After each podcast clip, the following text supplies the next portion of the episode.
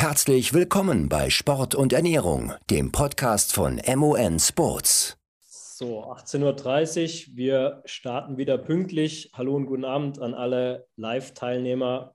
Wir freuen uns heute wieder aus aktuellem Anlass ein neues Webinar ähm, aufnehmen zu dürfen, mit euch gemeinsam auch gestalten zu dürfen. Ähm, ja, unsere beiden Mountainbiker, Georg Egger und Lukas Baum vom Speed Company Racing Team, haben wirklich äh, vor zwei Wochen eine Sensation geschafft. Äh, sie haben die Cape Epic, ähm, ja, die Gesamtwertung gewonnen, relativ überraschend. Im Titel steht's äh, vom Underdog zum äh, Cape Epic-Sieger. Ähm, sie haben da echt die Top-Elite im Mountainbike hinter sich gelassen. Wir haben es zum aktuellen Anlass äh, genommen, um beide heute Abend einzuladen und gemeinsam mit Robert äh, und mit euren Fragen ein Webinar zu gestalten. Nochmal ganz kurz, ähm, ja, Georg Egger, Lukas Baum, ich stelle beide mal kurz vor. Als erstes mein Name Christian Neizert. Ähm, ich bin Mitgründer von MON Sports. Robert Gorgos ist ebenfalls Mitgründer und Produktentwickler bei uns. Ähm, er wird gleich auch durch den Inhalt führen. Dann Georg Egger, Mountainbike, äh, Mountainbiker ebenfalls im Speed Company Racing Team. Cape Epic Sieger 2022, mehrfacher deutscher Meister im Mountainbike Cross Country im Nachwuchs- und U23-Bereich ebenfalls unter den Top 10 im Mountainbike bei der Cross-Country-Europameisterschaft. Lukas, auch vom Speed Company Racing Team, auch ebenfalls Cape Epic-Sieger geworden, dieses Jahr Junioren-Weltmeister im Mountainbike Cross Country 2013, Welt- und Europameister, äh, mehrfacher deutscher Meister im Mountainbike und Cross. Hallo, ihr beiden, herzlichen Dank, ja. dass ihr Hallo. das macht. Ja, cool, dass wir dabei sein dürfen. Ja, danke für die Einladung und wir freuen uns, hier sein zu dürfen. Ja, ich muss gleich, ich muss gleich anschließen. Für, für mich ist es auch was ganz Spezielles, weil ich den Georg schon wirklich lange kenne. Ja, aus dem ähm, Bayern, mhm. Genau, also ich habe äh, zehn Jahre in, in, quasi als Trainer gearbeitet im Bayerischen Verband und habe da seinen Werdegang eigentlich ab der U15 verfolgt. Und er war auch schon ein paar Mal bei mir in, in Mallorca dabei im Trainingscamp. Er hat immer eine Menge Spaß. Und also ich, für mich ist es echt speziell heute Abend. Und mich freut es wahnsinnig, dass äh, natürlich für den Lukas auch, dass ihr das geschafft habt. Und uns macht es echt auch ein bisschen stolz, dass wir euch da ein Stück weit unterstützen konnten. Und ja, also echt Respekt und äh, coole Sache. Und äh, ich glaube, man sieht ja ganz gut, dass so, wer die beiden kennt, ein bisschen, dass ähm, also ein Stück weit Lockerheit da sicher nicht im Weg steht, was Erfolg angeht. Und, äh, ja. ja, auch echt äh, herzlichen Dank an, an Ministry of Nutrition, dass ihr da so schnell auf unser Boot oder in unser neues Team mit eingestiegen seid, weil es gab auch einige Firmen, die einfach gezweifelt haben, ob zwei Chaoten zwei, zwei Jungs ähm, in unserem Alter halt das auch auf die Kette bekommen, da irgendwie erfolgreich zu sein und gleichzeitig noch die ganze Orga drumherum mitzumachen. Und ähm, da wart ihr eigentlich ziemlich schnell überzeugt und einfach mit dabei. Und das war für uns auch wichtig, ja. Also anders wären wir nicht zum Cap Epic gekommen. Und, und mit Ministry of Nutrition sind wir dann irgendwie auch noch durchgekommen durch die acht Tage. wow. nee, das ja. war schon cool. Ja. Also vielen Dank da auch nochmal. Wir sind ex extrem stolz gewesen, konnten es gar nicht glauben, dass nach einem guten Prolog, äh, den ihr schon gemacht habt, kam der Etappensieg dazu. Ich weiß nicht, war es auf der zweiten oder auf der dritten Etappe? Äh, auf der Die dritte war es dann. Dritten, ja, genau. Erste, dann, zweite Etappe waren wir noch ein bisschen am, in der Findungsphase. Da war es noch nicht so gut. Wir haben dann daumendrückend bei YouTube äh, vor der Live-Übertragung gesessen und konnten es gar nicht fassen, dass ihr da auf der letzten Etappe dann ebenfalls nochmal einen Etappensieg rausgehauen habt, plus die Gesamtwertung. Also wir sind extrem stolz drauf und ähm, ja, wollen halt natürlich auch unsere äh, Teilnehmer heute Abend live halt mitnehmen, die euch im Anschluss an das Webinar, wir gehen jetzt mal kurz so ein bisschen durch die Inhalte durch, wie ihr euch verpflegt habt. Ihr werdet ein bisschen was erzählen, äh, wie es da gelaufen ist im Training. Robert hat auch noch mal ein paar Folien vorbereitet, um euch noch mal genau zu zeigen, wie man sich bei Etappenrennen verpflegt im Marathon. Gehen gleich noch mal durch die Inhalte durch und ihr dürft natürlich im Anschluss gerne Fragen an beide stellen, an Robert stellen. Und äh, wir versuchen das im Anschluss ähm, alles so gut wie es geht zu beantworten. Also vielen Dank, wir freuen uns und bis später. Genau, also was wir heute gern anschneiden möchten, ähm, ist einmal das Training auf, äh, auf das Etappenrennen, ähm, vielleicht stellvertretend auch, auch generell für Mountainbike-Marathons oder Marathon-Etappenrennen. Äh, dann werden wir mit Hilfe, einige Zuhörer kennen es vielleicht schon, der Sentiero-Software, ähm, eine Etappe analysieren, in dem Fall die Etappe 5 von Lukas. Ähm, steht und fällt immer so ein bisschen mit den Daten, die manchmal beim, auf dem Mountainbike, also die, die Power-Daten, äh, ein bisschen verfälscht sein können, aber die passt sehr gut. Ähm, dann natürlich unser, denke ich, Hauptthema für heute, wie verpflege ich so ein Etappenrennen oder auch einen Einzelmarathon und wie sieht dann vielleicht auch die Verpflegung im täglichen Training aus. Ähm, ganz kurz zum Training, das soll heute nicht der, der, ähm, der Schwerpunkt sein, aber aus meiner Sicht, äh, ich arbeite auch als Trainer auch mit Mountainbikern, ist äh, natürlich eine hohe Sauerstoffaufnahmefähigkeit sicher kein Fehler.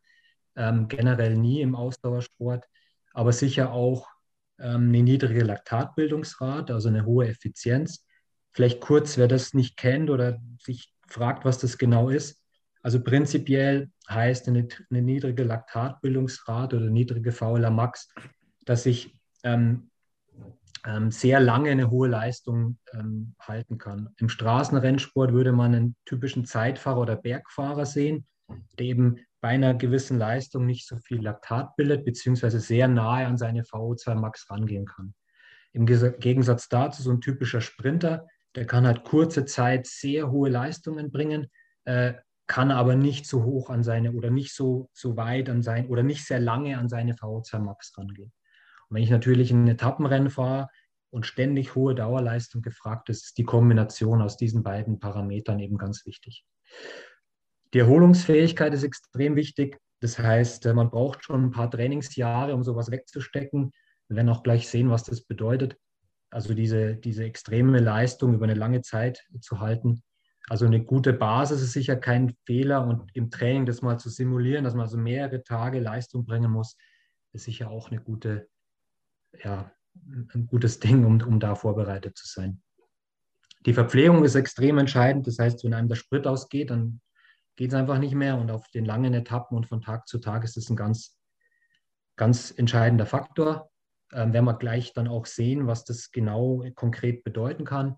Es ist auch sicher eine gute Idee, das mal auszuprobieren vorher im Training oder vielleicht bei einem Trainingsrennen oder bei einem Trainingsetappenrennen, um da wirklich eine Strategie zu haben, die funktioniert. Das ist auch nicht bei jedem gleich. Genau, und da wäre jetzt die erste Frage sozusagen, die beiden Cracks. Ähm, wie, wie habt ihr das gemacht? Wie habt ihr euch vorbereitet? Vielleicht auch im, im Unterschied zu einer, zu zu einer Cross-Country-Saison. Also ich weiß es vom Georg und auch vom Lukas, er kommt ja eigentlich mehr aus dem Cross-Country, also vor allem auch im Nachwuchsbereich oder in der U23. Habt ihr auch riesen Erfolge eingefahren. Habt ihr irgendwas in der Vorbereitung jetzt verändert, auch mit dem Ziel hin, vielleicht mehr Marathons zu fahren oder wie habt ihr das gemacht?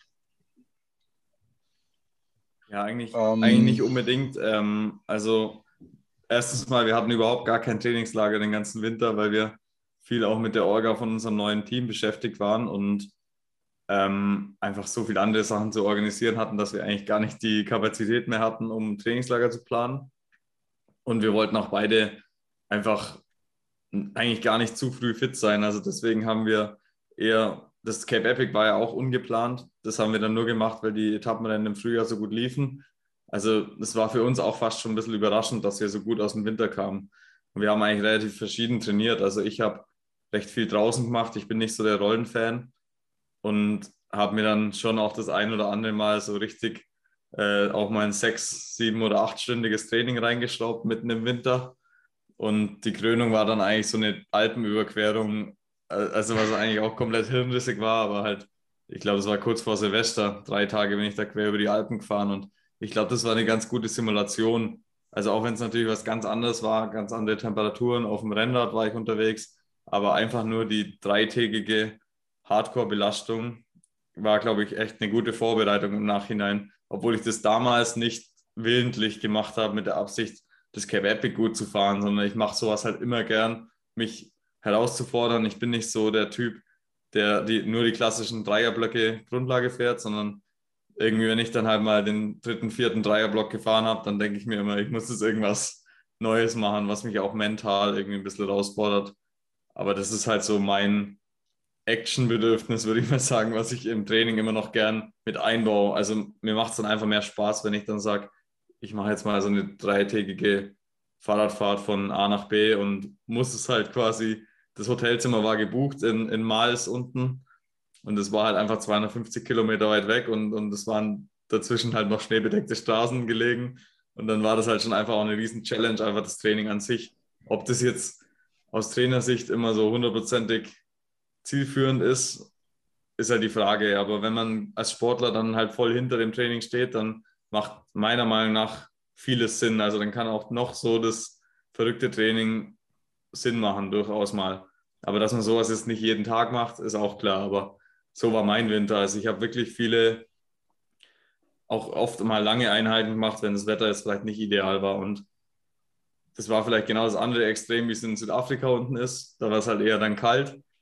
Und, und, und aber halt für den Kopf ist es immer, immer hart, ob es jetzt viel zu heiß ist und anstrengend oder viel zu kalt und anstrengend. Also irgendwie ist es für mich dann eine gute Vorbereitung gewesen.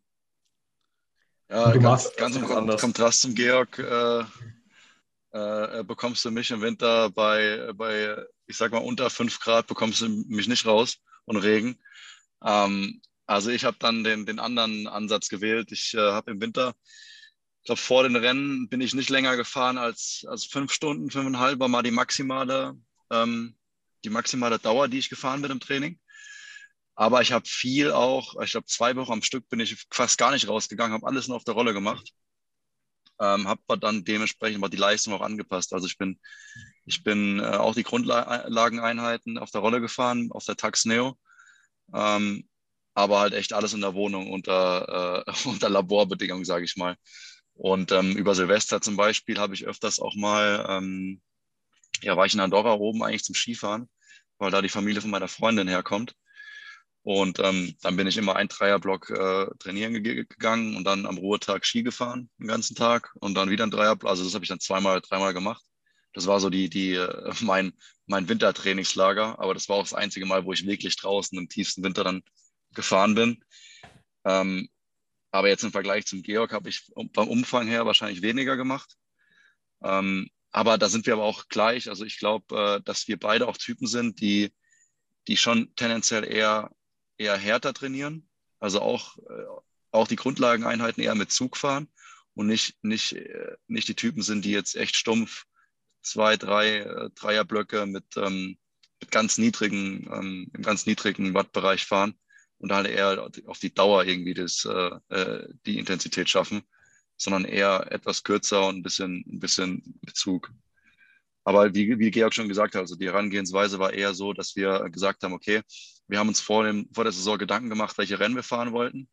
Und dann war schnell klar, okay, wenn wir den Plan wirklich so durchziehen, dann sind wir das Jahr über schon so bedient mit, ähm, mit Renneinsätzen und mit, äh, mit, mit dem ganzen Reisestress, dass wir gesagt haben, okay, wir sind auch beide Typen, die, die gern bei, bei, seine, bei den Familien irgendwie zu Hause sind. Und ähm, da bleiben wir lieber im, im Winter im Trainingslager zu Hause, macht, da macht jeder seine Vorbereitung für sich. Und das erste gemeinsame Ding war eigentlich Ende Januar äh, das Costa Blanca Bike Race, was wir eigentlich auch zum Training äh, fahren wollten, ähm, um da die ersten intensiven Rennsimulationen, also während, dem Rennen zu haben. Äh, äh, Georg war da schon richtig gut in Form. Ich habe am Anfang ein bisschen Probleme gehabt, äh, da ins Rennen reinzufinden, aber im, im Verlauf vom, vom Rennen wurde ich auch besser und dann im, im darauffolgenden Mediterranean Epic äh, habe ich mich eigentlich auch schon topfit gefühlt und Georg äh, konnte die Form auch halten. Und so haben wir dann die, die Form aufgebaut, also über, über die zwei Etappenrennen, die jeweils vier Tage lang gingen. Ähm, wobei auch die, die äh, im Nachhinein war das auch cool, weil die, die, die Strecken sind äh, entsprechend länger geworden. Also das Costa Blanca Bike Race ist eher kürzer, hat aber mehr Höhenmeter. Das Mediterranean ist, ist etwas länger. Ähm, vergleichbar eigentlich mit, den, mit, den, ähm, mit dem Höhenprofil von so einer Cup Epic Etappe und dann noch zwei intensive ähm, Cross-Country-Rennen hinten drauf. Und das war so die Vorbereitung für, für das Cup Epic, ja, unser, unser Training für die Cup Epic. Cool. Also gar nicht so irgendwie strikt nach Plan und, und genau gesteuert, sondern auch viel mit Gefühl. Und, äh, ja, genau, genau. Also ja. wir sind ja auch beide, äh, auch wenn wir uns noch jung fühlen, sind wir mit 27 Jahren auch schon, ja. schon in einem etwas gesetzteren Alter. Und wir haben eigentlich beide schon äh, mit Trainer trainiert, ohne Trainer trainiert und haben, wir haben beide schon mal ähm, ja, die, die Nase im Wind gehabt oder, oder jedes Trainingssystem mal, mal ausgetestet. Und ich denke, wir, wir haben so ein, mittlerweile so ein Gefühl raus, ähm, was unser Körper braucht und, äh, und, und können gut auf unser, unser Bauchgefühl hören. Und ich denke, mit dem Ansatz sind wir auch im Winter ähm, Training gegangen. Cool. Gut. Ähm, ich habe mir mal erlaubt, eine, äh, eine Etappe von Lukas zu analysieren. Also in dem Fall steht jetzt hier falsch, das ist nicht die Etappe 6, sondern es ist die Etappe 5. Ähm, der äh, Cape Epic am 25. März. Also man sieht eine sehr lange Distanz. Höhenmeter jetzt nicht, nicht ganz so extrem. Äh, Georg hat es vorhin äh, Überführungsetappe genannt. Man sieht trotzdem hier das relativ gleichmäßige Powerprofil, also eine hohe Dauerleistung mit kurzen Spitzen immer mit drin. Ähm, man sieht ähm, natürlich die, die Durchschnitts- und noch mehr die Normalized Power wirklich wahnsinnig hoch, trotz, äh, trotz der langen Dauer. Und dementsprechend ist natürlich der, Energieverbrauch immens und auch der Kohlenhydratverbrauch immens. Also die Software kann das ausrechnen, ähm, wenn ihr die, die äh, Datei hochspielt. Ähm, ich das metabolische Profil einstelle oder der, der Sportler, das, das habe ich jetzt für Lukas gemacht, ähm, dann ergibt sich eben aus VO2 Max, Laktatbildung, Körpergewicht und eben der Leistung oder der Datei dieser, dieser Wert. Und dann kann man das eigentlich ganz gut umrechnen. Also man man äh, kann auch dann die Ernährung oder den Bedarf ausrechnen. Also man sieht hier, ähm, dass der, der Grundbedarf, also hier als Base genannt, eben dann effizienter wird, weil natürlich die Zeit auf dem Rad rausgerechnet wird und generell der Körper dann sozusagen diese Funktionen einspart. Also man kennt es ja auch, bei so einer Etappe wird man außer Radfahren an dem Tag nicht mehr viel machen. Ähm, und dann ergibt sich eben dieser, dieser immense Kohlenhydratbedarf und natürlich auch entsprechenden Mehrbedarf an Protein und Fett. Wir werden nachher nochmal sehen, wenn wir über Ernährung im Detail sprechen, was das dann bedeutet, also für so einen Tag, wie man sich zum Beispiel verpflegen könnte bei so einem Etappenrennen. Ähm, ich habe jetzt hier mal zwei Beispiele genommen. Eins, wo man sozusagen, wie es vermutlich oder wie es bei Georg und Lukas war, also wo jemand von außen verpflegen kann das heißt, wo ich also eine gewisse Strategie auch fahren kann, wo ich sage, an Verpflegungspunkt X bekomme ich äh, Getränk so und so. Und jetzt habe ich mal die Etappe rausgenommen. Das war ja auch in, das habe ich gesehen, das habt ihr auch so auf Instagram gepostet, wo ihr die, die Follower schätzen gelassen habt, wie viel Kohlenhydrate ihr versucht pro Stunde aufzunehmen. Also Ziel sind in dem Fall 90 Gramm pro Stunde und das deckt sich auch sehr gut mit den aktuellen Empfehlungen aus der Ernährungswissenschaft. Also das ist tatsächlich das Ziel. Das ist so das Maximum, was man safe aufnehmen kann. Und das sollte man sich vorher genau überlegen. Also gerade wenn man einen Marathon fährt, das gilt sicher auch für einen Straßenmarathon, und dann eine Strategie festlegen. Man sollte das unbedingt vorher im Training testen. Also ich glaube, dass es, das sehen wir ganz häufig, dass jemand, der immer so ein bisschen zu knapp sich verpflegt im Training und dann das nie vorher ausprobiert und dann wirklich ein einen Mountainbike-Marathon oder einen Straßenmarathon fährt und dann versucht, diese 90 Gramm aufzunehmen, das funktioniert nicht. Also ich muss das vorher absolut mal trainieren. Ich denke, wer da keine Probleme hat, mindestens ein, zwei Mal im Monat und wer tatsächlich da ein bisschen Probleme hat, an diese 90 Gramm zu kommen, also wer dann mit Unwohlsein oder vielleicht auch Durchfall oder so reagiert, der sollte das schon so einmal die Woche machen, dass er diesen, man nennt es Train the Gut, also dass man das wirklich mal dem Körper auch ja tatsächlich trainiert.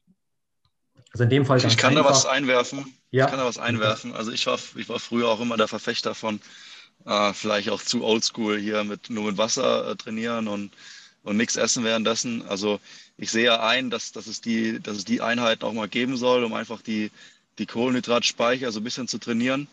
Aber ich bin auch umgeschwenkt ähm, äh, äh davon, weil ich auch, ich hatte, ich hatte echt schlechte Erfahrungen gemacht dann beim Marathonrennen ähm, weil ich, wie du schon beschrieben hast, einfach die Kohlenhydrate nicht aufnehmen konnte. Das hat einfach nicht funktioniert. Ich habe die Gels nicht reinbekommen und ähm, äh, geschweige denn halt so ein hochkonzentriertes ähm, Pulver im, im, im, Getränk.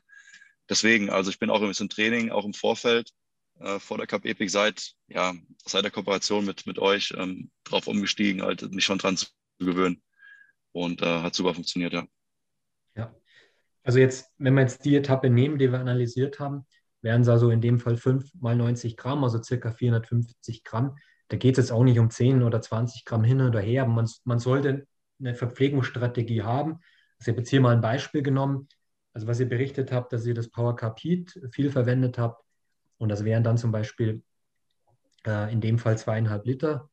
Ähm, ob das dann genauso klappt, das, da muss man vielleicht auch dann ein bisschen flexibel sein im Rennen, aber das wäre jetzt hier der Optimalfall. Hätte damit 320 Gramm aufgenommen. Ein Riegel, wenn das möglich ist. Ich denke mal, auf so einer langen Distanz ist es kein Fehler, auch ein bisschen was Festes zu essen, aber das muss man auch austesten und für sich rausfinden, was funktioniert. Ich habe jetzt hier mal ein Gel mit 40 Gramm Kohlenhydraten dazu genommen. Die gibt es äh, von uns auch demnächst, also in, in, zwei, drei Wochen sollten die verfügbar sein. Ähm, und, den, und, vielleicht noch eine Cola ähm, und kommt so auf 450 Gramm Kohlenhydrate. Ich habe mal auch ein zweites, zweites Beispiel genommen. Ähm, so werde ich zum Beispiel nächste Woche machen, weil ich noch nicht sicher weiß, ob mich jemand verpflegen kann. Also bei, bei einer Langstrecke, beim Mountainbike-Marathon ähm, da haben wir das Race Cup X, das kann man sehr konzentriert in zum Beispiel eine kleine Flasche füllen. Man kann das auch abwägen oder abschätzen im Vorfeld. Ähm, das mit ein bisschen Wasser verdünnen, dass man es gut trinken kann.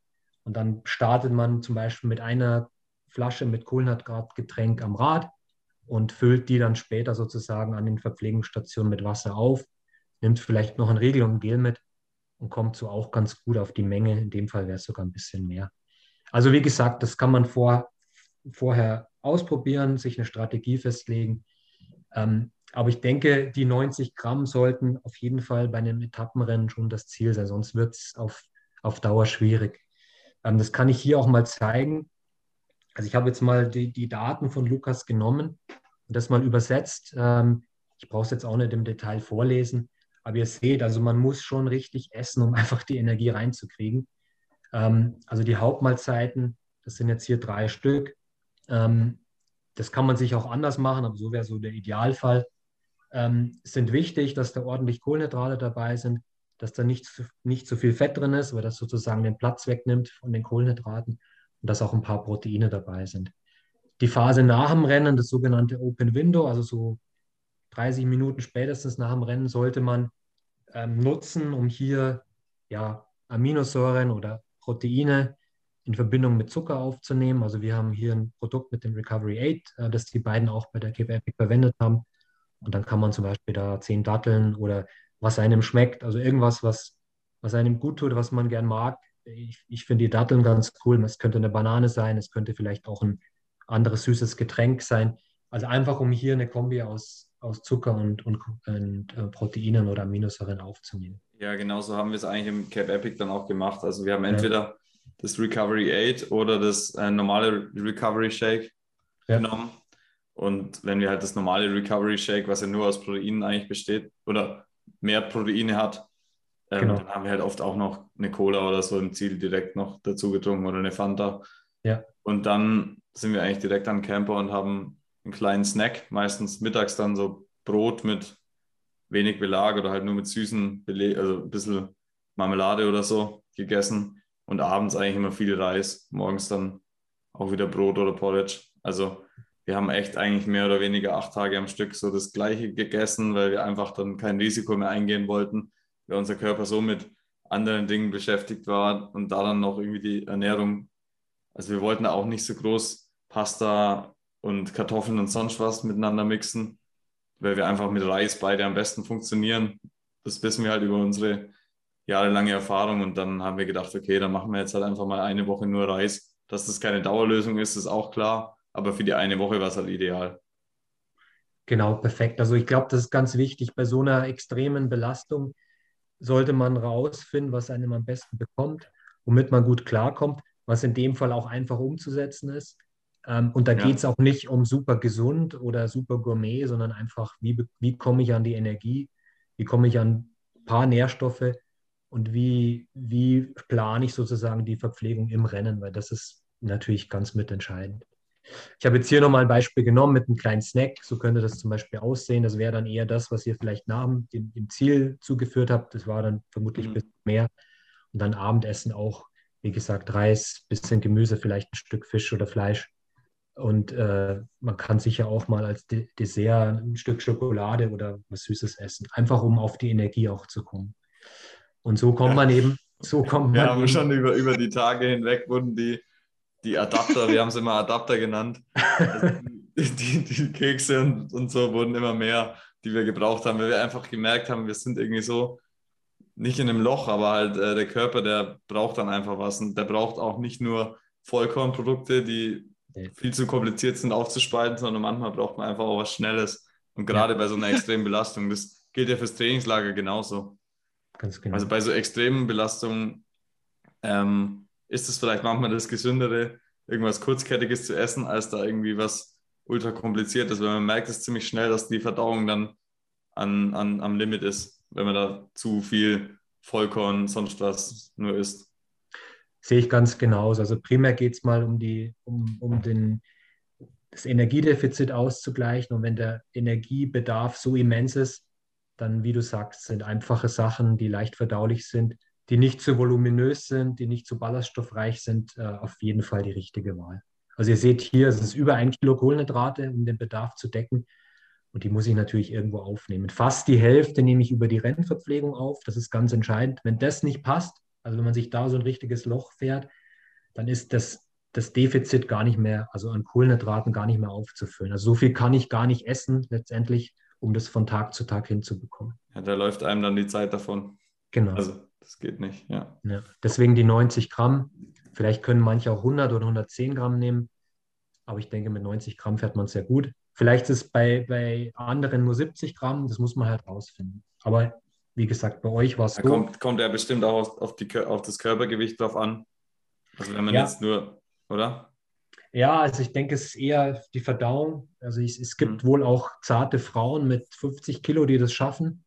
Äh, es gibt aber auch. Aber die verbrauchen aber, ja auch nicht so viel. Leichte genau. Fahrer. Die brauchen nicht ganz so viel. Ähm, da muss man halt dann vielleicht im, im Nachgang, also bei den anderen Mahlzeiten anpassen.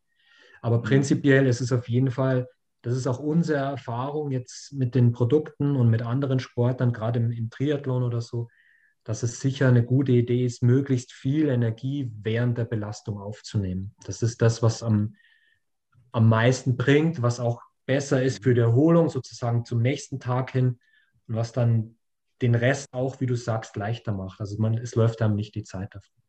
Ich, ich hatte auch mal, das äh, ist es zwar eine komplette Gegen Gegenthese, aber die hatte ich mal mir in meinem Kopf zusammengereimt, ob es denn nicht sinnvoll wäre, zum Beispiel in einem Cross-Country-Rennen einfach keine Kohlenhydrate aufzunehmen, weil man dann quasi keine Energie braucht, um zu verdauen. Also weil für eineinhalb Stunden hat man ja genug Speicher. Eigentlich muss man dann in den eineinhalb Stunden nichts essen. Und ähm, ob, man, ob das da nicht clever wäre, einfach nichts aufzunehmen, dass der Körper einfach nur Vollgas geben kann und, und alles rausballern quasi, dass, man, dass, der, dass die Verdauung nicht noch angeworfen werden muss, um irgendwie wieder Sachen aufzunehmen. Mhm. Das habe ich mir mal so gedacht. Kannst du da dazu irgendwas sagen oder macht es einfach gar keinen Sinn? Ja, prinzipiell sind die Getränke und auch Gels oder, oder ja, diese Sporternährung ist ja so konzipiert, dass sie extrem leicht verdaulich ist und mhm. ohne großen Aufwand aufgenommen werden kann. Ähm, beim Cross-County-Rennen ist genauso die, die kritische Phase. Also du, du hast einen immensen Verbrauch, weil die Belastung immens hoch ist und diese extrem hohen Spitzen hast, also wo auch die, der Kohlenhydratverbrauch exponentiell ansteigt. Und so, man geht davon aus, dass bis eine Stunde im Prinzip Wasser okay ist. Ähm, oder mhm. vielleicht so ein Mouth Rinse, also nur so ein süßer Geschmack auf der Zunge. Ähm, der soll auch so die, die neuronale Ansteuerung der Muskulatur und so begünstigen. Über eine Stunde ist es tatsächlich so, dass, dass die Speicher nicht ganz ausreichen. Also man geht davon aus, dass selbst wenn die Hälfte der Speicher weg ist, dass so die mentale Aufmerksamkeit und, und so die und damit auch die Leistungsfähigkeit schon abnimmt. Und die Hälfte habe ich auch beobachtet. Ja. Also ich habe das dann natürlich dann auch mal ein bisschen so probiert und mich dann mal rangetastet. Ja. Aber ich habe dann schon auch gemerkt, es ist einfach auch vom Gefühl her was ganz anderes, wenn man nicht nur Wasserflaschen trinkt, sondern einfach das, den, den süßen Geschmack äh, auf ja. der Zunge hat und dann schon, dann, dann, reagiert der Körper schon ganz anders drauf, auch wenn es wahrscheinlich nur eine mentale Geschichte ist. Ja. Oder neuronal. Ja. ja. Wo ich dir recht gebe, dass du vermutlich im Cross-County-Rennen keine 90 Gramm pro Stunde brauchst. Also da wirst du mit 60 Gramm gut durchkommen. Da ist es tatsächlich dieser süße Geschmack und ein bisschen Energie. Dann hättest du halt in eineinhalb Stunden, sage ich mal, so 90 bis 100 Gramm und damit kommst du klar. Und das ist dann auch in kleinen Schlücken immer an der Verpflegung oder so oder an der Feedzone aufgenommen, dann gut machbar. Mhm. Gut. Ähm, vielleicht im, im Gegensatz dazu jetzt das Training. Georg hat es schon angesprochen. Ähm, also eben bei so einer Extremsituation, wo ich pro Tag also irgendwo zwischen 5 und 7000 Kilokalorien verbrauche, geht es natürlich primär nicht um super gesund, sondern einfach, wie kriege ich die Energie irgendwie rein und kriege vor allem die Kohlenhydrate rein. Im Training gelten da sicher ein bisschen, bisschen andere Gesetzmäßigkeiten und das macht ja übers Jahr gesehen auch den größeren Zeitraum aus. Also Leider ja. Also, leider gelten andere Gesetze. uns ist immer wichtig, dass es dass natürlich irgendwo auch es ein Leben gibt äh, nach dem Sport und dass es irgendwo auch um Gesundheit geht. Ähm, und das sind so die, die Empfehlungen, die ich jetzt geben würde oder die wir auch jetzt bei MON rausgefunden haben, die irgendwo entscheidend wichtig sind. Einmal, um das Training gut absolvieren zu können, aber auf der anderen Seite auch die Gesundheit irgendwo zu fördern. Also wie wir es schon angesprochen haben, die Trainingsverpflegung ist ein wichtiger Punkt. Das hat der Lukas schon gesagt. Ähm, man sollte das auch wirklich ausprobieren, zum Beispiel einmal pro Woche mit wirklich der Kohlenhydratmenge, die man dann auch im Rennen zuführen möchte. Also zum Beispiel die 90 Gramm. Ähm, irgendwo mal schauen, wie ist der Verbrauch und wie ist die Zufuhr. Also klar brauche ich bei einem, bei einem Stunde äh, Spazierenfahren nicht die Energie, die ich auf einer Etappe brauche. Da könnte man zum Beispiel ähm, auch jetzt der letzte Punkt, den, äh, den Verbrauch und die Energiezufuhr tracken, zum Beispiel über eine Software oder man kann auch den Energieverbrauch mal sich anschauen, den man ja über eine Leistungsmessung täglich hat und das dann einfach mal überschlagen. Also so, man sieht es auch anhand des Körpergewichts. Also wenn das Körpergewicht konstant bleibt, dann äh, liegt man da im, im richtigen Bereich. Ähm, wichtig ist natürlich hier, dass es da schon um Gesundheit geht. Also ich würde keine Experimente fahren, ich würde mich abwechslungsreicher nähern, alle Lebensmittelgruppen mit einbauen und sicher Gemüse und Obst schon versuchen, regelmäßig, wenn möglich, bei jeder Mahlzeit zu, zu, ja, zuzuführen. Wollt ihr dazu was sagen? Wie, wie macht ihr das? Oder weil du sagst, schade, das ist im, nee, Training. Nein, ich habe mir gedacht, ja, klar kann man nicht. Ja, mach du, Lukas. Äh, ja, also klar ist es ja dann komfortabel in der Situation, wenn du irgendwie so einen Durchlauf hast von 7000 Kalorien und oder jetzt, jetzt sage ich mal, so eine, so eine Zahlenraum geschmissen. Und dann hast du dann die Freiheit, irgendwie dir alles reinjagen zu können, um auf die Kohlenhydrate zu, zu kommen. Aber wir sind uns natürlich auch bewusst, dass, ähm, dass wir abseits vom, vom Rennfahren auch ein bisschen auf unser Gewicht achten, müssen und auch generell so eine, äh, ja, eine, also unser, unser Zauberwort ist, glaube ich, eine ausgewogene Ernährung, auch wenn es so also abgetroschen klingt. Ähm, wir sind jetzt keine speziellen Veganer, Vegetarier oder, oder mit irgendeinem Label zu bezeichnen. Ich denke, wir essen alles, ähm, aber, aber nicht extrem. Also ähm, ich zum Beispiel in Frankreich bin, bin finanzieller Vegetarier. Ich äh, äh, verzichte da auf, auf Fleisch, weil es einfach so, so, so schweineteuer ist äh, im, im, Vergleich zu Deutschland. Äh, stört mich aber jetzt dementsprechend nicht. Ähm, wenn ich in Deutschland bin, äh, mein, mein Bruder ist Metzger, ähm, da weiß ich, wo die, wo die Rinder und Schweine herkommen. Äh, da kann ich guten Gewissens äh, äh, Fleisch essen. Und da wird das auch eingebaut in, in, die, in die, ganz normale Ernährung. Aber ähm, ja, wir, wir ernähren uns ausgewogen. Ich denke, äh, wenn, wenn wir gemeinsam unterwegs sind, essen wir eigentlich immer so das Gleiche. Georg isst immer ein bisschen mehr als ich. Klar, ist ja auch, ist ja auch fünf Zentimeter größer. Aber klar, auch im Training oder jetzt im, wer am Rennen, da haben wir auch mal eine Chips-Tüte aufgemacht oder eine, eine, eine Cookies-Packung ist verschwunden äh, zwischen den Etappen. Ähm, aber äh, ja, einfach ausgewogen, ähm, ähm gute Produkte, wenn es geht, regional, saisonal und ähm, ja, einfach auf die Qualität achten und ausgewogen ernähren, das ist unser, unser Motto, glaube ich. Macht ja, ihr das also irgendwie? Kann ich, kann ich, mich nur anschließen. Okay. Äh, schade, habe ich gesagt, weil das natürlich, ich finde es schon immer eine, eine, coole Situation. Also wenn, wenn viel Kalorien durchgehen und man einfach den ganzen Tag nur essen und Radfahren kann. Aber das geht halt natürlich nicht äh, jeden Tag, weil irgendwann muss man natürlich auch mal rausnehmen und, und regenerieren und, und halt den Trainings- und Kalorienumsatz einfach ein bisschen runterfahren. Äh, aber ich finde es grundsätzlich schon cool, wenn der Motor richtig läuft und da halt richtig geackert wird, so wie beim Cape Epic. Aber ja, so abseits vom Cape Epic bin ich auch genauso wie Lukas halt eher fleischreduziert. Also ich bin jetzt kein großer Fleischesser. Meine Freundin ist Vegetarierin und deswegen wird bei uns selten Fleisch gekocht. Und, und wenn, wenn, dann muss ich die Eigeninitiative ergreifen und mir selber halt irgendwie ähm, so einen Putenschnitzel oder irgendwas äh, anbraten. Aber eigentlich würde ich mich fast schon als Vegetarier größtenteils bezeichnen, aber ich habe kein Problem damit, Fleisch zu essen, komme aber auch gut ohne klar. Macht ihr das irgendwie speziell jetzt auf bestimmte Trainingseinheiten hin, dass ihr zum Beispiel dann bei einer ruhigen Einheit weniger Kohlenhydrate zuführt oder ist das fast jeden Tag ähnlich und gleich? Mm, also, also ich, ich versuche jetzt seit kurzem. Ich würde es ganz gern ein bisschen mehr optimieren und habe das ehrlich gesagt schon in meinen U23 Jahren ähm, ein bisschen strikter durchgezogen. Allerdings bin ich jetzt Familienpapa und habe irgendwie sonst noch ein bisschen mehr um die Ohren und hab, bin da irgendwie nicht mehr so der krasse Optimierer, wie es schon mal war, was Ernährung angeht. Aber man kann halt auch ähm, bei Ernährung dann schnell mal zu viel wollen und, und das Ganze übertreiben. Und das habe ich durchaus auch schon in meiner Sportkarriere gemacht, dass ich dann halt oft mal einfach vielleicht zwei, drei Kilo dann äh, zu wenig hatte für mein persönliches Idealgewicht und dann die Regeneration und, und auch die Lebensfreude und alles drunter gelitten hat. Und äh, das ist mir halt immer nicht wert, irgendwie drei Kilo leichter zu sein, aber dafür irgendwie den ganzen Tag hungrig durch die Weltgeschichte zu rennen und irgendwie auch schon von der Stimmung her leicht geknickt zu sein oder halt irgendwie sehr, ja, die Zündschnur wird halt dann irgendwann schon kurz, wenn man die ganze Zeit eigentlich mit, mit Hunger durch die Gegend läuft. Und ich bin da jetzt aktuell eigentlich eher auf der, der Schiene unterwegs, dass ich halt lieber ein, zwei Kilo mehr habe und mich gut fühle.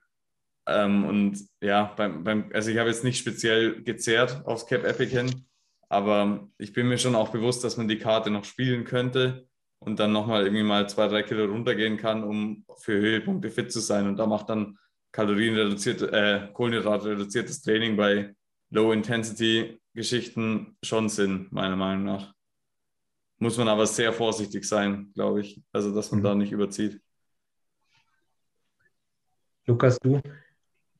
Nee, ich kann mich da nur anschließen. Also ich habe das jetzt auch, ich, ich versuche das so ein bisschen einzubauen, dass ich ähm, äh, nach, also äh, wie soll ich sagen, nach, bevor einem Ruhetag die Kohlenhydrate ein bisschen runterschraubt. Also das Abendessen vor dem Ruhetag fällt weniger kohlenhydratlastig aus, wie vielleicht vor einem Trainingstag. Und auch jetzt die, äh, das Frühstück während dem Ruhetag und das Mittagessen während dem Ruhetag ist eigentlich eher ähm, kohlenhydratarm, eher fetthaltig und, und, äh, und eiweißhaltig. Aber dann halt wieder das Abendessen. Also immer, immer die Mahlzeit oder die, die vorletzte Mahlzeit vor einem Training wird dann wieder die Kohlenhydrate irgendwie zugesteuert. Okay. Also so habe ich, so versuche ich jetzt mal rauszufinden, ob das irgendwie klappt oder nicht. Gut. Also vielen Dank für die, für die Einblicke. Ähm, super interessant. Ich glaube, man sieht auch, es gibt hier kein Patentrezept. Es muss jeder seinen Weg finden. Und äh, mit einer gewissen Lockerheit funktioniert es am allerbesten. Ich glaube auch im Bereich der Ernährung, wenn man bestimmte Prinzipien berücksichtigt und die auch konsequent verfolgt. Ähm, ich denke, jetzt äh, ist durchaus schon Zeit, äh, in die Fragerunde zu gehen. Ähm, ich habe schon gesehen, es gibt einiges an Fragen. Ähm, Christian, wirst du es moderieren? Gerne. Also ich finde, wenn ich da nochmal kurz einhaken darf, äh, mhm. für die, die das nicht kennen, ich glaube, man muss das auch mal richtig einsortieren. Also die Cape Epic, habe das anfangs ja auch nicht so gesagt, weil ich davon ausgehe, dass das viele Zuschauer und Teilnehmer halt auch kennen. Also die wird nicht ohne Grund die Tour de France äh, im Mountainbikesport genannt. Also da ist schon die absolute Weltelite am Start und da will jeder gewinnen.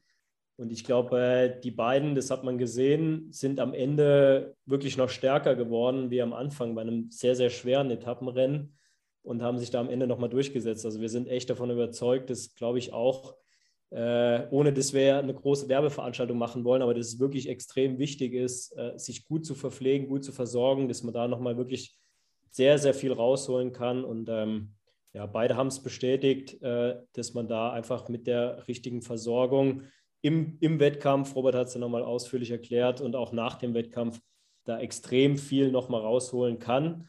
Und äh, ich finde, der Lukas hat es auch nochmal ganz gut beschrieben äh, zwischendrin. Ich habe das auch schon von vielen Kollegen, vielen Teilnehmern auch aus dem Hobbysport gehört, dass sie immer noch sagen, ja, äh, muss ich mich jetzt während Trainingseinheiten äh, da immer verpflegen oder bin da mit Wasser unterwegs?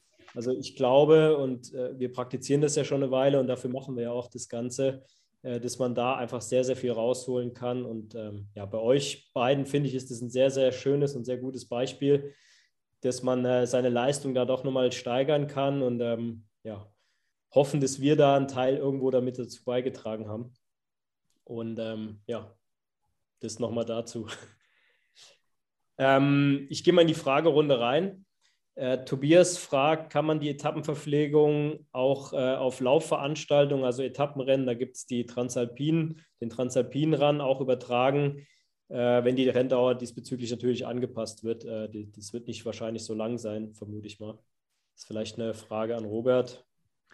Absolut. Also der, es ist halt die Frage, wie intensiv das Rennen ist, äh, ist, wie lang das Rennen ist. Das müsste man sich halt überlegen.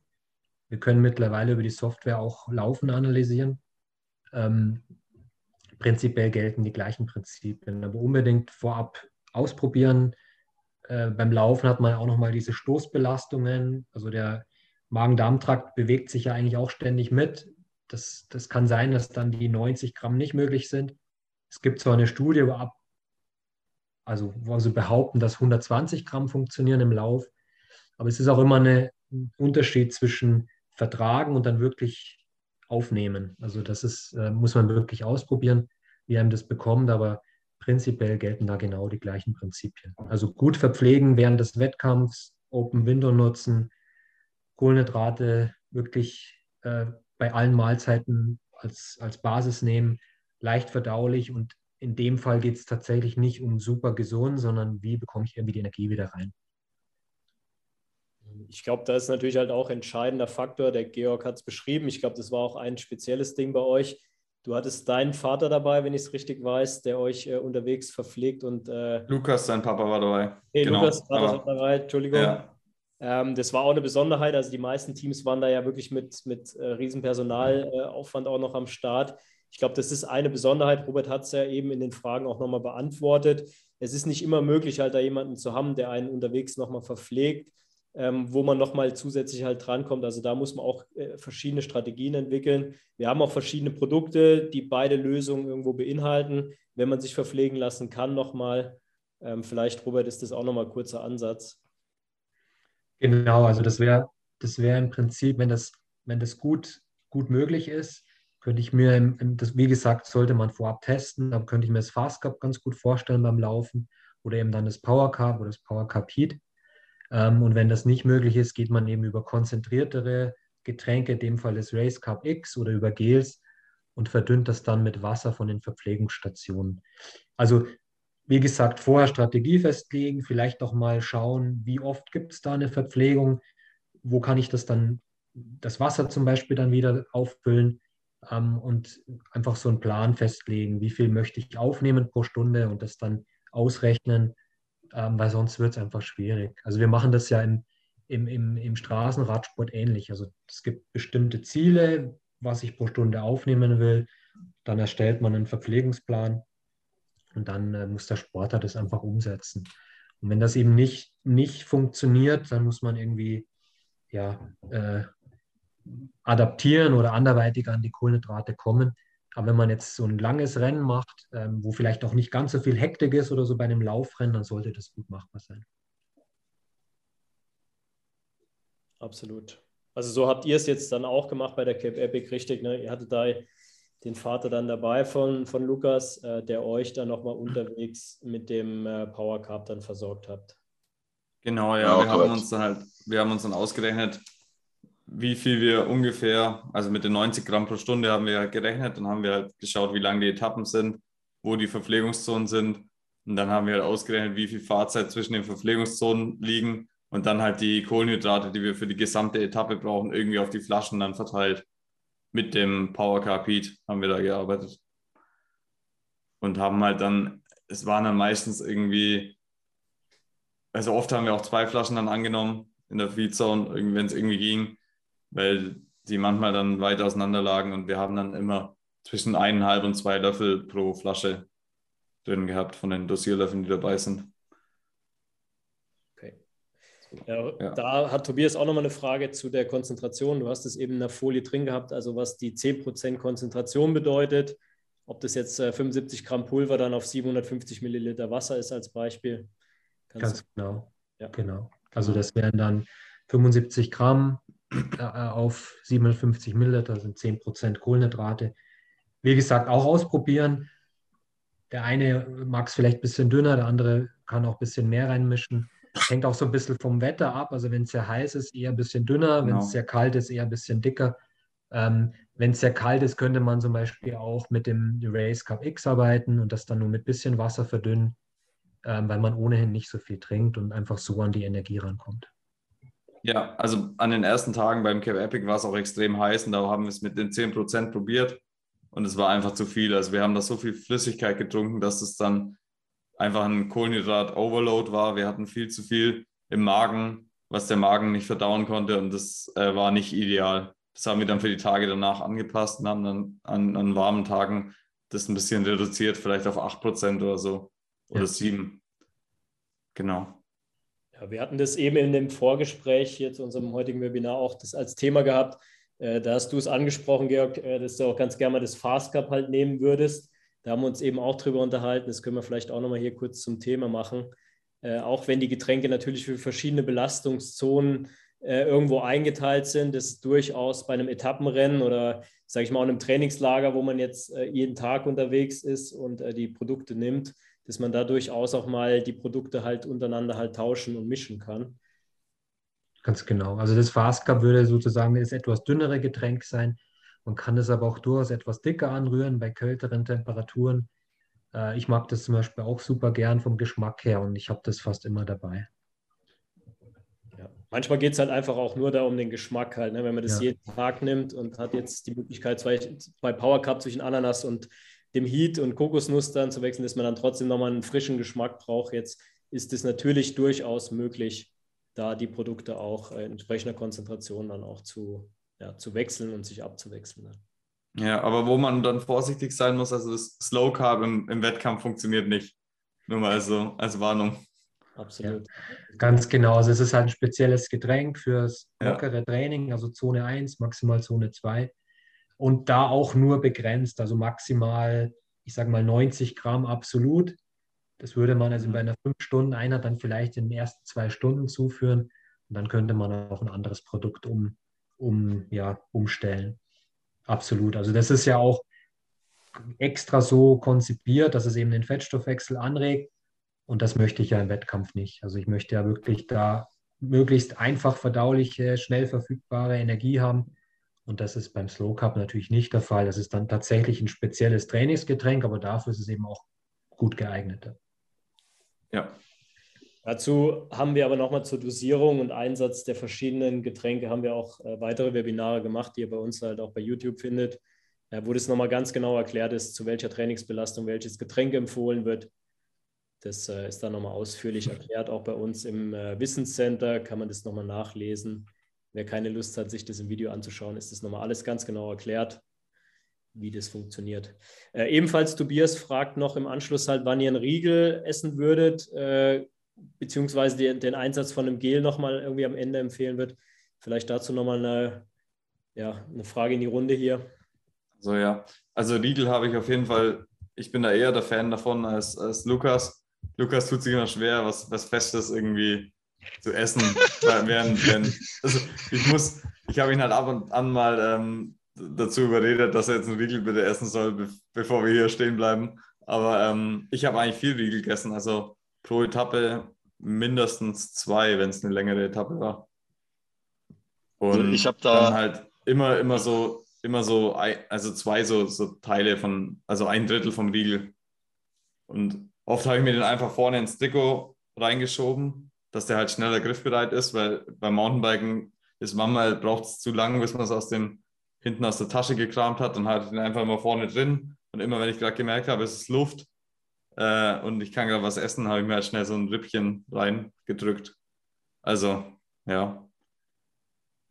Ja, ich habe ich hab dann kein, dementsprechend keine Luft gehabt anscheinend. Also ich habe den Kriegel nicht runterbekommen, ähm, obwohl ich ein Riesenfan vom Riegel bin. Ähm, Im Training mache ich es so, dass ich die, also im Ausdauer, in Ausdauertrainingseinheiten esse ich eigentlich immer alle halbe Stunde. Ich habe mir auch den Wecker eingestellt auf unserem Sigma Tacho ähm, als Reminder. Alle halbe Stunde esse ich ein Drittel von einem Riegel. Und die Riegel sind ja so, äh, wie soll ich sagen, gestanzt, dass man das wunderbar als dritteln kann.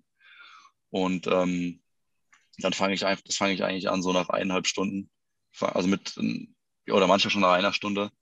Also mit der ersten Stunde dann den, die, den ersten Drittel, dann eineinhalb Stunden später, also eine halbe Stunde später den nächsten, das nächste Drittel, nach zwei Stunden das nächste Drittel und so weiter.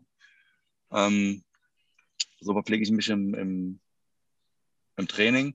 Aber jetzt bei der Cup Epic äh, kriege ich es von der Atmung her nicht, nicht geregelt. Also ich, ich, kann, ich kann schwer an so einem Riegel vorbeiatmen, der in meinem Mund gekaut wird. Also kauen und maximale Stau Sauerstoffaufnahme, das, das schaffe ich noch nicht. Da ist es für mich einfach einfacher, sich also mir so ein Gel reinzudrücken. Ähm, das habe ich dann so gemacht. Äh, ja, ich habe es auch ein bisschen strategisch ausgewählt. Immer so, ja, 20 Minuten vielleicht von einem, von einem Berg habe ich mir nochmal äh, ein Gel reingedrückt. Aber auch erst nach, nach eineinhalb Stunden habe ich angefangen, Gels zu essen. Ähm, und dann maximal drei am Tag. Also ich glaube, an der Etappe, wo, wo wir vorhin die, die Daten gesehen haben, habe ich drei Gels gegessen. Nach, nach eineinhalb Stunden, nach, ja, nach zweieinhalb Stunden und dann nochmal nach, ähm, ja, nach vier Stunden vielleicht. Ja, aber wir haben uns eigentlich schon das Ganze so zurechtgelegt, größtenteils, dass eigentlich alles an Verpflegung über Power Carb in der Flasche war. Aber man schafft es halt auch nicht immer, die Flaschen perfekt leer zu trinken. Und dafür waren eigentlich dann die Gels und die Riegel gedacht, um einfach das Ganze nochmal abzusichern und auf Nummer sicher zu gehen. Dann sind wir wahrscheinlich auf der einen oder anderen Etappe, wo wir die Flaschen wirklich perfekt leer getrunken haben und noch einen Riegel oder zwei dazu gegessen haben, waren wir wahrscheinlich schon auch mal über den 90 Gramm. Aber ich finde, man merkt schon auch im Rennen ganz gut immer, wie viel man gerade noch verträgt und wie viel man noch verdauen kann. Manchmal fühlt man sich da schon so überladen und, und es geht einfach auch nichts mehr rein. Ich glaube, dann sollte man auch nicht mehr zu viel nachführen, weil dann irgendwie einfach dann vielleicht Verdauungsprobleme oder so dazukommen. Und genauso gut kann man den Punkt halt auch verpassen mit dem Verpflegen und schon so leicht unterzuckert sein und so grau sein, dass man es nicht mehr schafft, sich den Riegel hinten rauszuholen, obwohl es einem dann deutlich besser gehen würde danach. Und das gibt es natürlich auch, aber ich glaube, wir haben uns gut verpflegt und haben immer früh genug angefangen. Also, ja. Ja, ich würde es auch so sehen. Also, wir, wir kennen das auch jetzt aus, dem, aus anderen Sportarten. Ich glaube, man muss halt auch so ein bisschen situationsgerecht äh, da mit den Produkten arbeiten. Also ich kann halt den Riegel nur essen, wenn halt das Rennen ein bisschen ruhiger ist, wenn vielleicht auch nicht so viele Schläge von unten kommen ähm, und muss das halt so ein bisschen, vielleicht lässt sich das auch nicht so wirklich genau planen. Jetzt, wenn nee, ich weiß, es, genau. wenn ich weiß, es kommt ein Asphaltstück oder so bei einem langen Marathon, dann bietet sich das natürlich an. Oder wie Lukas gesagt hat, ich weiß, es kommt ein langer Anstieg, auf jeden Fall die Belastung immens hoch ist, dann macht es durchaus Sinn, eben äh, vielleicht 20, 10, 20 Minuten vor dem Anstieg dann zum Beispiel ein Gel zuzuführen. Ja. Oder entsprechend nochmal mehr von einem konzentrierten Kohlenhydratgetränk. Ja, genau. Ja, was wir beim Gel noch einen Vorteil hätten, was wir jetzt her in den anderen Produkten ja nicht haben, ist nochmal der Koffein. Also wir haben dann auch ein Gel mit Koffein drin. Das kann man natürlich dann mhm. auch nochmal im mhm. Finale von einem Rennen, äh, von einem Wettkampf dann auch nochmal zusätzlich nehmen. Wer das kennt, sollte man natürlich auch vorher testen. Die Möglichkeit hätten wir über das Gel dann nochmal, ja. Okay, ähm, eine weitere Frage. Ähm, schreibt uns ein Zuschauer hier, dass er hin und wieder wieder Probleme mit Krämpfen beim Mountainbike-Marathon hat. Ähm, ist, glaube ich, auch interessant. Thema haben wir schon ein, zweimal in anderen Webinaren auch besprochen. Äh, könnt ihr was zu dem idealen Verhältnis Kohlehydrat, Wasser, Salz sagen? Sonstige Tipps, äh, um Krämpfe vorzubeugen? Ja, das ist, das ist genau, mein, das ist genau mein Thema. Nee, ich, ich schwitze tatsächlich auch verhältnismäßig viel Salz raus. Also ich habe immer brutale Salzränder auf meinen Klamotten. Also wirklich abnormal, wo ich mir denke, warum mein Körper jetzt nicht endlich mal kapiert, dass er nicht so viel Salz rausschwitzen sollte, weil mir geht es dann auch dementsprechend irgendwann halt nicht mehr gut. Also ich habe dann auch das Problem, dass ich dann Krämpfe bekomme und also ich, ich tune dann meine Flaschen schon auch eigentlich immer mit, mit Salz noch zusätzlich. Also ich ja, habe da immer... Erzähl, erzähl, bitte von der alten Trainingsausfahrt in Jonkershoek.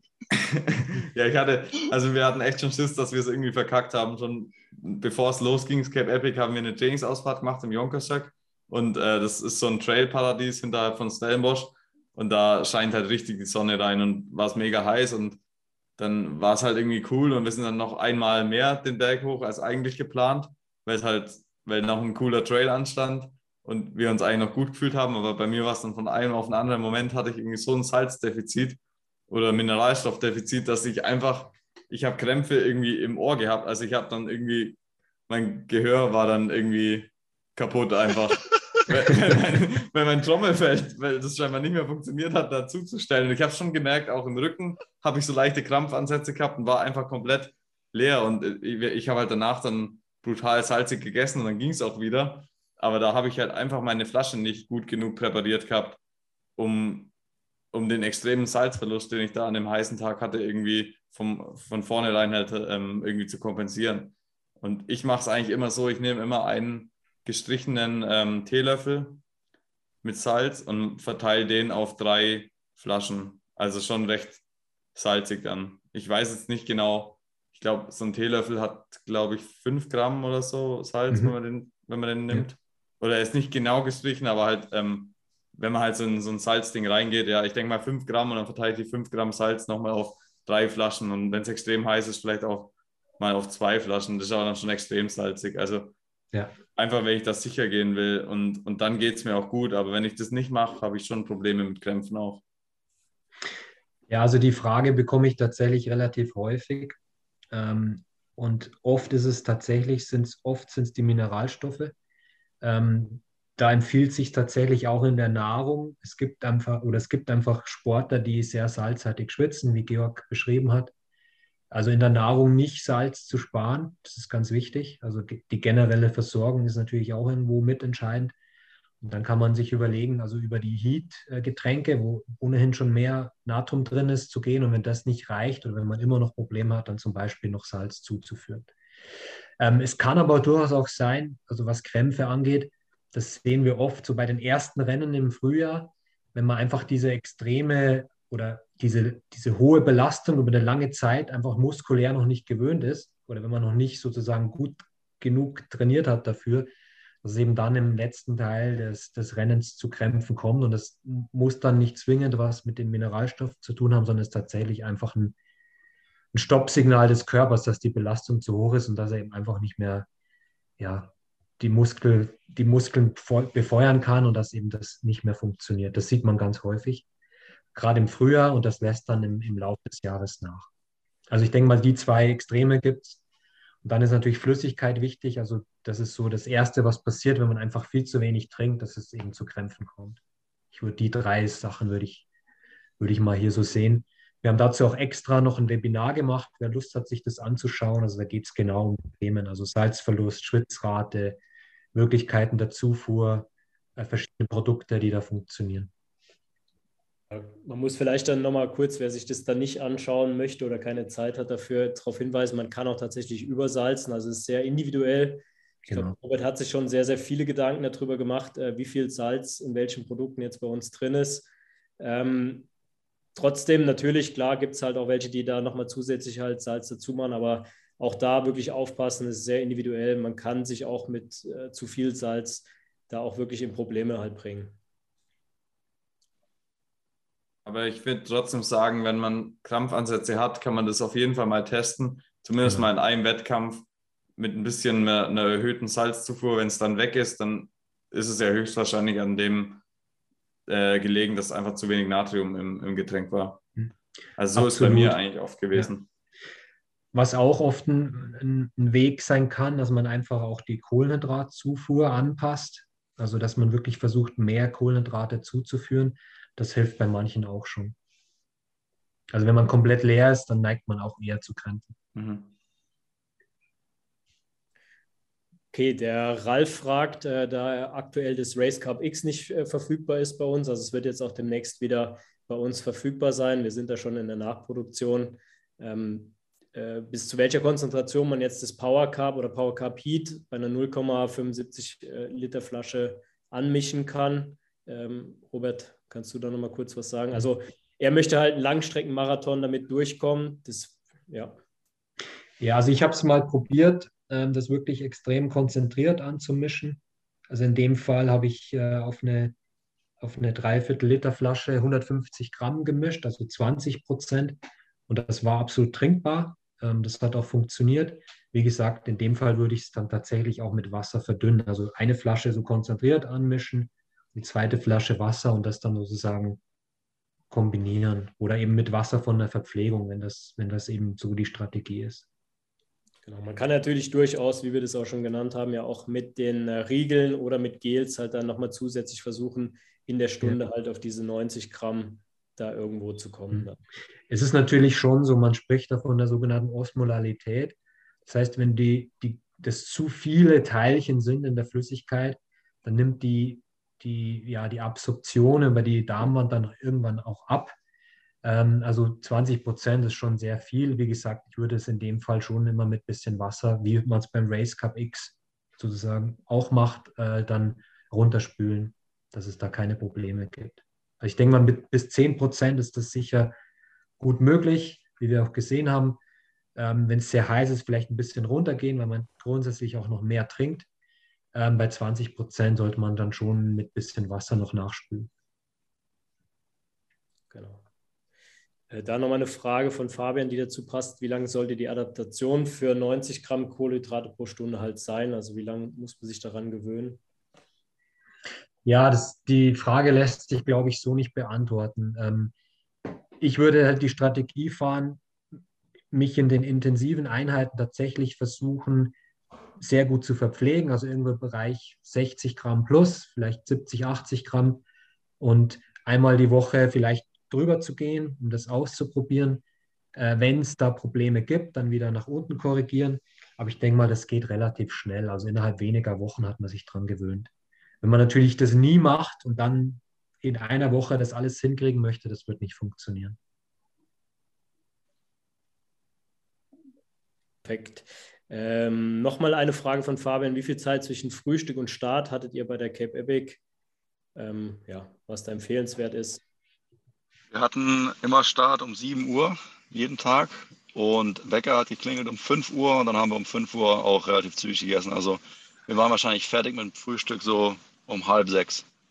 Also eineinhalb Stunden vor Start äh, war die letzte Nahrungsaufnahme.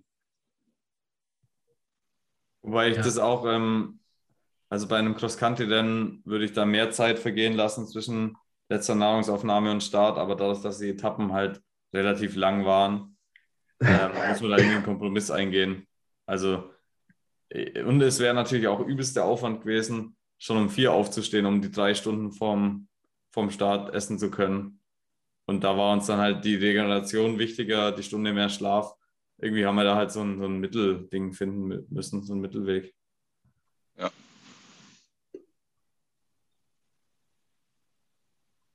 Okay.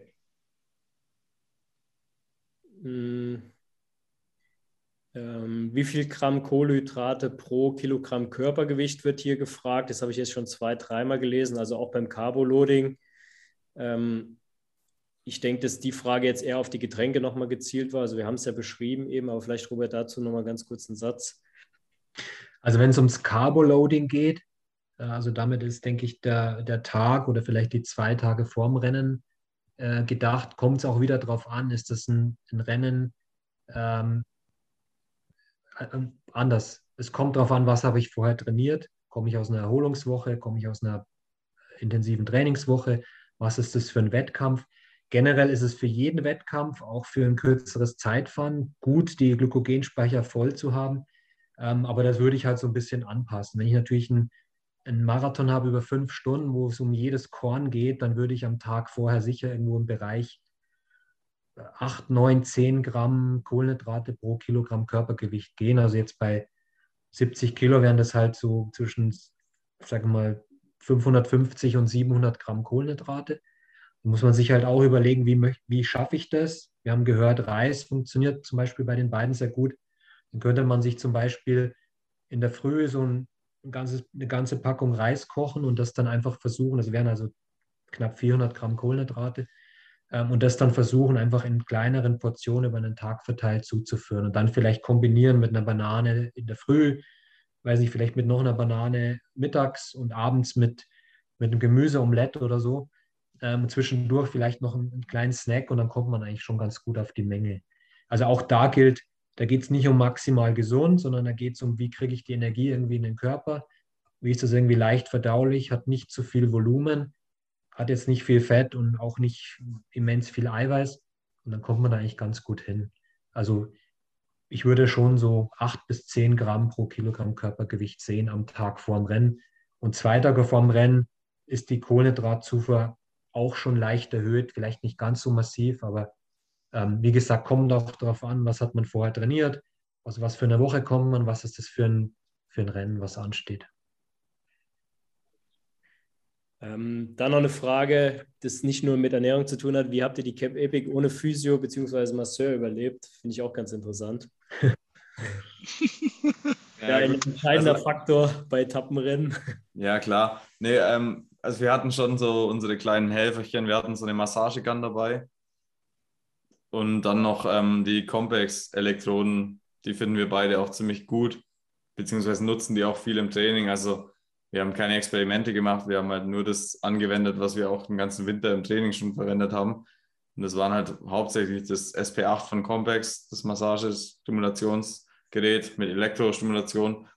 Und dann haben wir noch eine nette Physiotherapeutin kennengelernt, die uns für die letzten beiden Etappen nochmal fit gemacht hat. Vielleicht ging es deswegen auch nochmal ein bisschen besser an den letzten beiden Tagen. Aber nee, die, die war halt aus, ähm, aus äh, Stellenbosch und hat sich einfach bereit erklärt, dadurch, dass sie halt auch mitbekommen hat, dass wir da gerade um Sieg mitfahren. Ähm, war die halt so nett und hat gesagt, hey, komm, komm vorbei bei mir in der Praxis, wir, wir machen noch ein bisschen was. Und nächstes Jahr denke ich mal, dass wir da auf jeden Fall mit Physiotherapeutin am Start stehen werden. Und das äh, ist natürlich schon entspannter, sage ich mal. Aber es ging die anderen Tage irgendwie auch so. Wir haben uns auch abends immer noch gedehnt. Ähm, und halt alles gemacht, was uns möglich war. So. Ja. Habt ihr, habt ihr was mit Kälte gemacht, also mit Kältebad oder so? Auch, ja, stimmt, ganz vergessen. Eine Eistonne. Ja. Unsere Nachbarin ähm, waren die Pauline Ferrand-Prevot und äh, ihre Kollegin und die hatten halt immer eine Eistonne am Start und ja, haben uns da auch immer reinsetzen lassen. Also Allerdings, wir haben uns schön durchgeschnurrt. Ja, wir haben uns das maximal durchgeschnurrt.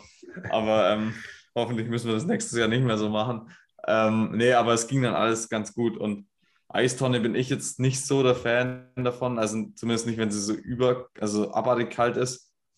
Irgendwie, weiß auch nicht. Also ich, ich mache eigentlich weniger Kältebehandlungen. Da ist der Lukas eher vorne dabei gewesen. Aber das ja, ist auch ich individuell. Ganz geil.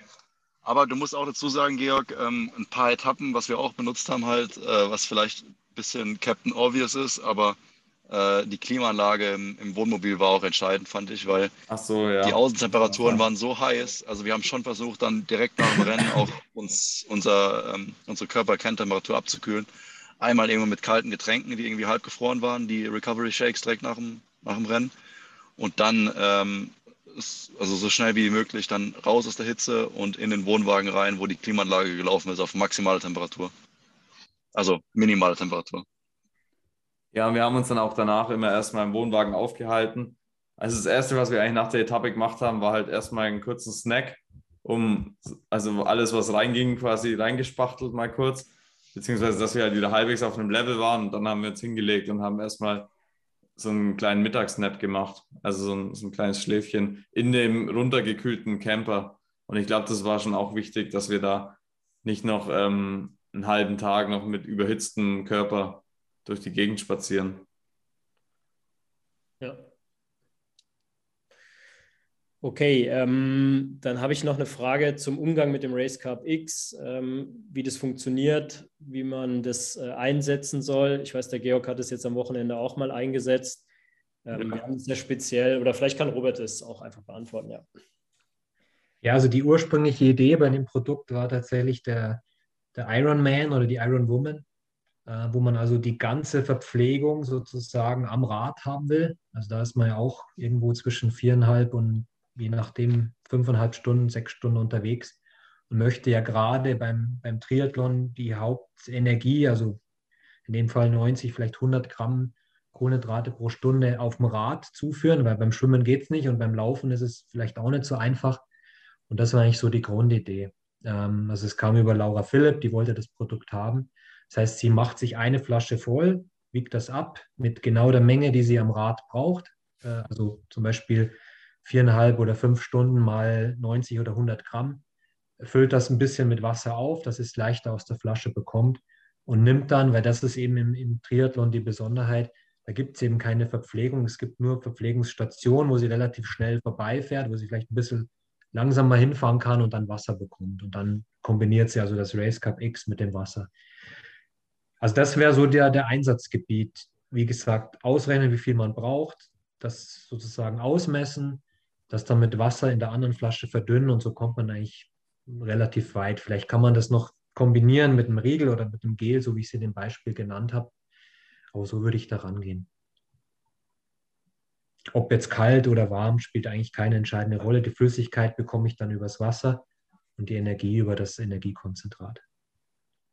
Also ich habe es auch einfach dann in eine Flasche reingemacht und dann ungefähr achtprozentig gemischt. Also halt wie das ganz normale Power Carb auch. Ja. Das hat auch gut funktioniert. Ist halt dann nochmal ein anderer Geschmack. Ja. Funktioniert genauso. Ja. Also von der Zusammensetzung sind die ähnlich, was die verschiedenen Kohlenhydratquellen angeht. Da ist auch Salz drin. Ähm, wie gesagt, eigentlich ist es gedacht als hochkonzentriertes Getränk für so Lang Langstreckenrennen, aber man kann es durchaus auch mal probieren und, und dünner anmischen. Genau. Genau, wir werden dazu auch nochmal im übernächsten Webinar ähm, mit Paul Voss, äh, der ja unser Gravel-Fahrer ist und auch mit so Langstreckenrennen da immer das Problem hat, sich zu versorgen und zu verpflegen unterwegs, wo es auch gar keine Verpflegungsstationen gibt. Ähm, da werden wir auch nochmal ein spezielles Thema zu machen, wird er auch nochmal seine Erfahrungen halt äh, da im Webinar mit uns teilen. Ja, ansonsten ich vielleicht eine Frage halt noch hier zum Training. Wie sieht bei euch der Dreierblock aus? Also Low-Intensity-Training, High-Intensity-Training, nochmal in der Aufbauphase. Vielleicht, Georg, kannst du da nochmal ganz kurz was dazu sagen? Und dann war das auch schon die, die letzte Frage. Mhm. Ganz klassischer. Ähm, wie, wie 1- und Dreierblock aussieht oder wie ja. insgesamt High-Intensity und Low-Intensity gemischt werden bei uns? Ich denke, wie bei dir jetzt der Dreierblock aufgebaut war. So verstehe ich die Frage jetzt mal. Ja, also ich bin eigentlich schon auch Fan davon, das zu polarisieren. Also wenn ich jetzt Grundlage fahren will, dann fahre ich halt schon einfach drei Tage am Stück tendenziell aufbauend. Keine Ahnung, wenn's, wenn ich gut drauf bin oder wenn es Richtung äh, Höhepunkt des Grundlagentrainings geht, vielleicht halt auch mal vier, fünf, sechs Stunden so ein Block. Aber eigentlich nichts so Besonderes. Also halt einfach immer aufbauende Blöcke.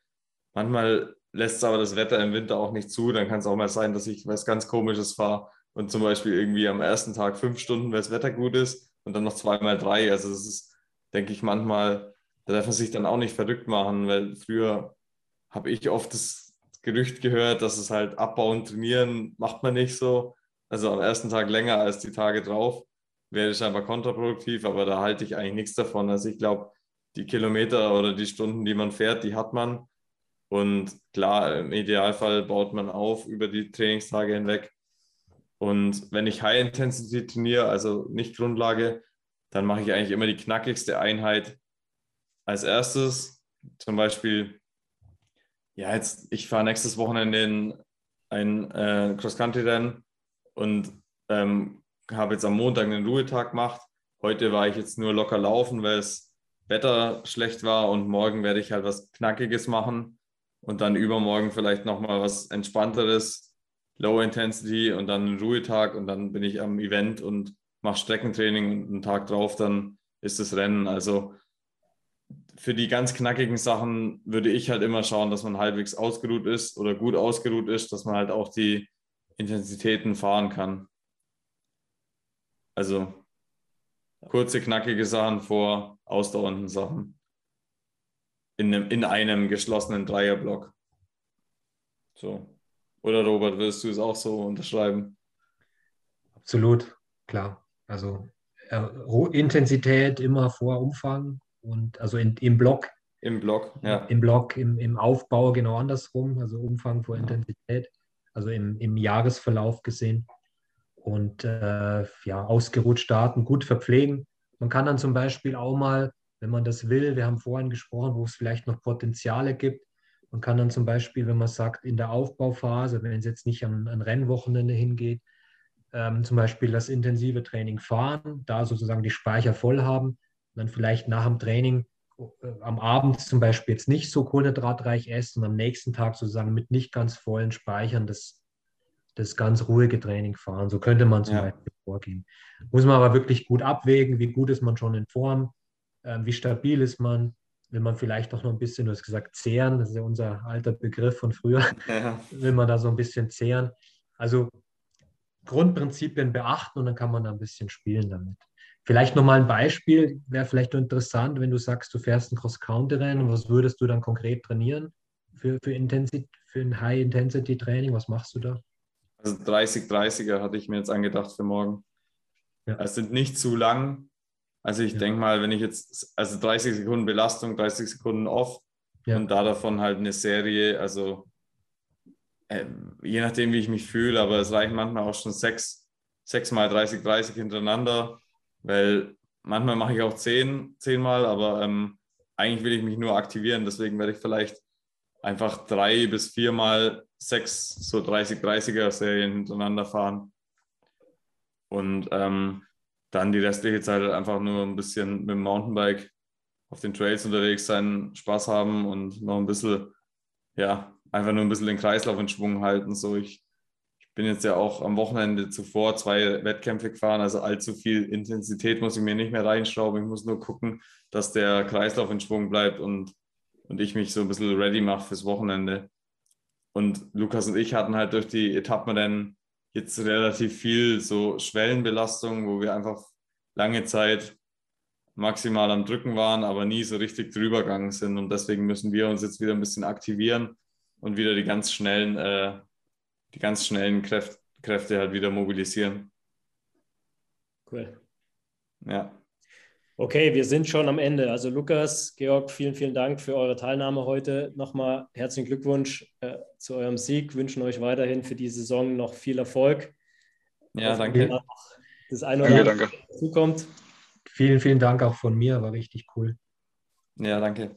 Wir haben noch für die Teilnehmer hier eine äh, besondere Aktion. Wir machen ja kaum äh, irgendwelche Rabattaktionen noch, aber die beiden Produkte, die euch zum Sieg geführt haben bei der Cape Epic und mit dazu beigetragen haben, das Power und das Recovery 8 gibt es äh, heute mit dem Code äh, CAPE25 bei uns im Shop. Nochmal für alle Teilnehmer als Dankeschön, dass ihr mit uns zusammen hier das live gestaltet habt und äh, das Webinar gemacht habt. Äh, Robert und ich sind am Wochenende auch in Riva am Bike Festival mit unserem Messestand. Freuen uns, wenn der eine oder andere von euch da Zeit hat und äh, in der Nähe ist, wenn ihr uns besuchen kommt am Messestand. Wir sind beide da, beantworten auch da gerne wieder eure Fragen, äh, können unsere Produkte testen. Wir haben auch noch wir so zwei neue Produkte da am Start, genau. die wir da mal austeilen. Wir würden uns sehr freuen, wenn ihr uns dort besuchen kommt. Ja, wir sind am Ende. Vielen Dank fürs Zuschauen. Danke euch, Robert, dir auch nochmal vielen Dank fürs Gestalten vom Inhalt. Danke dir, Christian. Danke, Georg. Danke, Lukas. Kein Thema. Ja. Und wer uns äh, sehen will, äh, will am, am, Wochenende und vielleicht in Österreich ist, der sieht uns in Heiming. Und äh, wenn nicht, dann offline jeden Montag bei uns im Podcast Speed Company Radio auf Spotify und auf Apple Podcast. Sehr cool. cool. Wir uns anhören. gut. Also macht's gut. Vielen Dank. Ja. Und danke, Teilnehmer. Ciao, ciao. Schönen Abend. Ciao. Ciao. ciao, ciao. Das war der MON Sports Podcast. Vielen Dank fürs Zuhören. Du willst mehr über unsere Sportnahrung erfahren? Besuche uns auf mon-sports.com